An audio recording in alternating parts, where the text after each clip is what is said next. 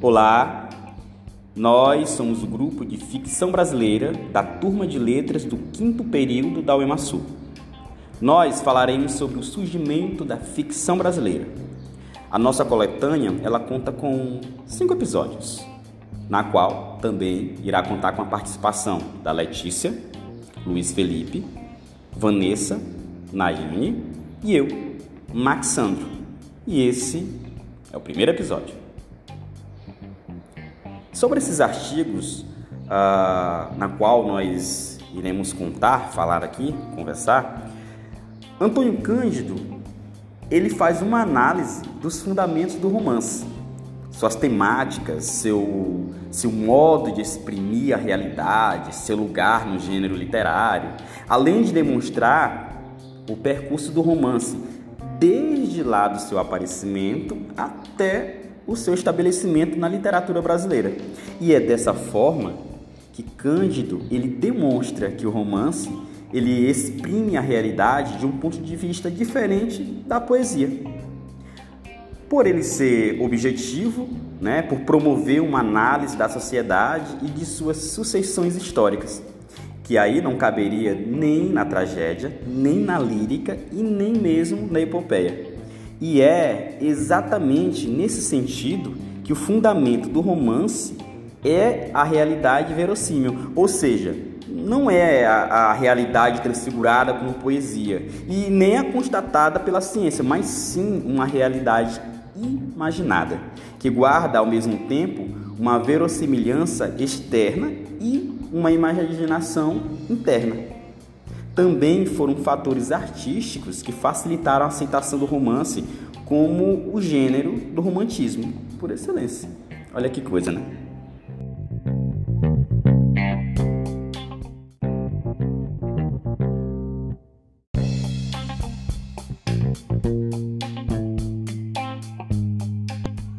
Olá, meu nome é Luiz Felipe e este é o segundo episódio do nosso podcast. A poesia foi o passo inicial das tendências românticas, e com o estudo da ficção, ela nos permitirá considerar outros aspectos que assumiram no Brasil. Como foco e eixo principal no romance oitocentista é, pois, o respeito inicial pela realidade, manifestada principalmente na verossimilhança que procura imprimir a narrativa. O romance, como efeito, exprime a realidade segundo um ponto de vista diferente, comparativamente analítico e objetivo, de certa maneira mais adequado às necessidades expressionais do século XIX. Com isso, no romantismo, ocorre a junção como uma espécie de proporção áurea, um número de ouro obtido pelo ajuntamento entre a forma literária e o problema humano presente na época.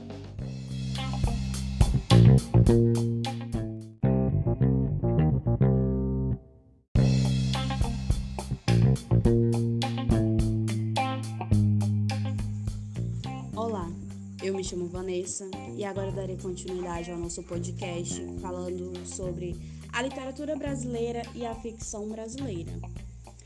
Literatura brasileira tem desenvolvimento a partir dos textos descritivos de viajantes sobre a terra recém-descoberta.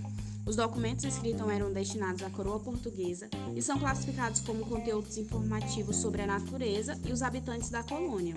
Esse período é denominado como quientismo e revela a produção de textos com explicações sobre os aspectos naturais do Brasil e também descrições sobre os povos que aqui viviam. A literatura do quentismo está classificada como literatura informativa e de catequese. A literatura informativa são cartas e documentos que descreviam a natureza e os habitantes da colônia. A literatura de catequese são os textos de jesuítas com o objetivo de catequizar os índios. Foram ainda os jesuítas que representam melhor do que ninguém esse princípio da disciplina pela obediência. Deixaram de exemplo memorável com suas reduções e doutrinas, prodígios que conseguiram os padres da Companhia de Jesus em suas missões. Isto é, os povos indígenas foram aculturados pois os portugueses vieram com os padres nas caravelas e catequizaram os índios sem levar em conta que eles já possuíam sua língua, sua religião, seus costumes, etc.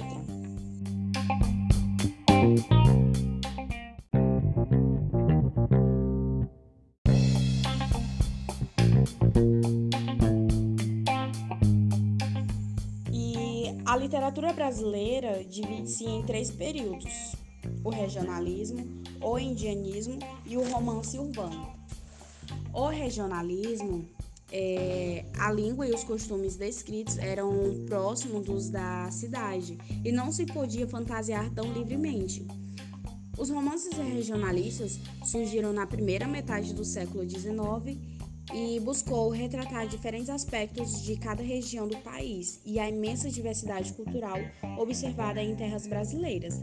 Algumas das principais produções desse período que podemos destacar são o Ermitão, de Muquem, e o Garimpeiro, de Bernardo Guimarães, Inocência, de Visconde de Taunay, o Gaúcho e o Sertanejo, de José de Alencar. No indianismo, tratando de descrever populações, língua e costumes totalmente diversos dos portugueses, podia agir com grande liberdade e corresponde a uma das tendências literárias mais marcantes do período romântico. Foi na primeira geração romântica, entre os anos 1836 a 1852, que o indianismo trouxe à tona o tema do índio idealizado, baseado no binário nacionalismo-indianismo, sendo o índio considerado um bom selvagem, símbolo da inocência e pureza. José de Alencar foi um dos mais representativos escritores brasileiros que explorou a mitificação do índio como herói nacional. Os principais escritores brasileiros dessa geração foram Gonçalves de Magalhães, com as obras Confederação de Tamoios e Os Indígenas do Brasil perante a História. Temos também Gonçalves Dias, com as obras Jucapirama, Os Timbiras, Canção do Tamoio. E como já foi mencionado, o José de Alencar, com as obras Guarani, Iracema, Ubirajara e falando agora, para finalizar, sobre acerca do romance urbano. Bom, enfoca uma temática estreitamente vinculada à esfera social. No Brasil, este gênero enfocou particularmente o Rio de Janeiro, então a capital do país, um núcleo da política e da cultura, que atraiu os consumidores daquele período. E tudo começou com A Moreninha, de Joaquim Manuel de Macedo, mas o mais autêntico romance urbano desta época no Brasil foi Memórias de um Sargento de Milícias, de Manuel Antônio de Almeida.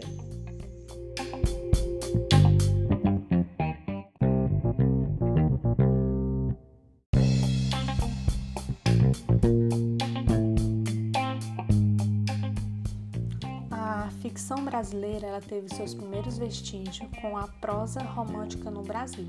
Essa prosa romântica ela surgiu na Alemanha no século XIX. É, apesar de iniciada na Alemanha, a maior divulgação da prosa romântica partiu da França. A divulgação das prosas românticas se dava periodicamente juntamente com jornais, nos chamados folhetins. Tais folhetins é, que pode ser comparados hoje às novelas televisivas, por atrair a atenção e a expectativa do público para a continuação da trama, que era um pouco complexa, satisfazendo a vontade do pouco exigente público leitor. É, o romance, apesar do nome, não é uma história de amor. Ele pode ser em torno de uma história de amor, mas nem sempre. O romance é uma narrativa onde longa que apresenta vários personagens envolvidos entre si por uma trama composta de conflitos. Nos romances românticos, certas características estão sempre presentes. A complicação sentimental ou conflito amoroso envolvendo uma ou vários personagens. Tensão, bem versus mal, numa forma bem maniqueísta de se ver a vida. O maniqueísmo diz que o mundo é composto de coisas boas e coisas mais, sem meio termo. O mal pode ser representado em pessoas ou em situações que criam impedimento ao herói da narrativa. Os personagens lineares, planas ou idealizadas, que não entram em conflito interno, não apresentam profundidade psicológica, sendo previsíveis e não alterando seu comportamento ao longo da trama. O oposto de personagem linear é personagem esférica, que não tem nada a ver com seu peso, que é a personagem que muda seu comportamento durante a trama. Poucos romances românticos apresentam os personagens esféricos. O triunfo do bem sobre o mal, geralmente um final feliz, podendo ser um final trágico, poucas ocorrências. E o primeiro romance romântico escrito no Brasil foi A Moreninha, de Joaquim Manuel de Macedo, a prosa romântica ela também pode ser dividida em três tipos: é, o urbano, o indianista, regionalista e o histórico. O urbano se passa na cidade do Rio de Janeiro, mostrando a pura realidade da sociedade burguesa do Rio. O adianista é passado nas selvas brasileiras, põe a figura do índio como o herói idealizado. É, o regionalista é passado no interior do país, conta os aspectos do ambientes rurais do interior do Brasil e o histórico que retrata o país desde os tempos da colonização.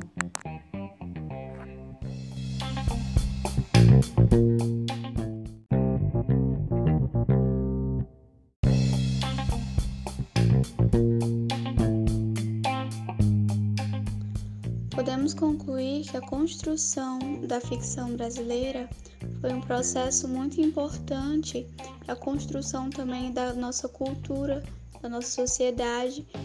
Teve muitos marcos, e marcos também de nomes como de José de Alencar e Joaquim Manuel de Alencar. Apesar de, de o romance ser lido por, por pessoas da alta sociedade na época, foi a partir desses autores e de várias outras contribuições que temos grandes clássicos brasileiros. E a partir dos romances indianistas, é, regionalistas, que tratavam da nossa cultura, da cultura indianista, é, do índio como herói, é, relatava bastante da nossa cultura do nosso país. Também tivemos o regionalista e o urbano, e podemos ver na literatura retratado um pouco da história e da cultura do nosso povo. Que apesar da mistura e da participação dos portugueses, que também tiveram sua parte na, na nossa literatura, traz uma sensação de pertencimento e de representação na literatura brasileira com essas grandes obras, porque a partir dela for, foram retratadas vários acontecimentos, várias informações que acrescentam até hoje na nossa cultura. Podemos concluir esse podcast apresentando nossas referências, que foram o livro de Cândido Antônio, no, no capítulo do aparecimento da ficção do livro Formação da Literatura Brasileira, e Holanda Sérgio Buarque Freitas, da Europa, do livro Raízes do Brasil. Você ouviu nas vozes de Letícia Araújo da Luz, Luiz Felipe da Silva Costa, Max Sandro Silva Marques, Nayane da Silva Pereira, Vanessa de Souza Santos, um podcast sobre o surgimento da, da ficção brasileira.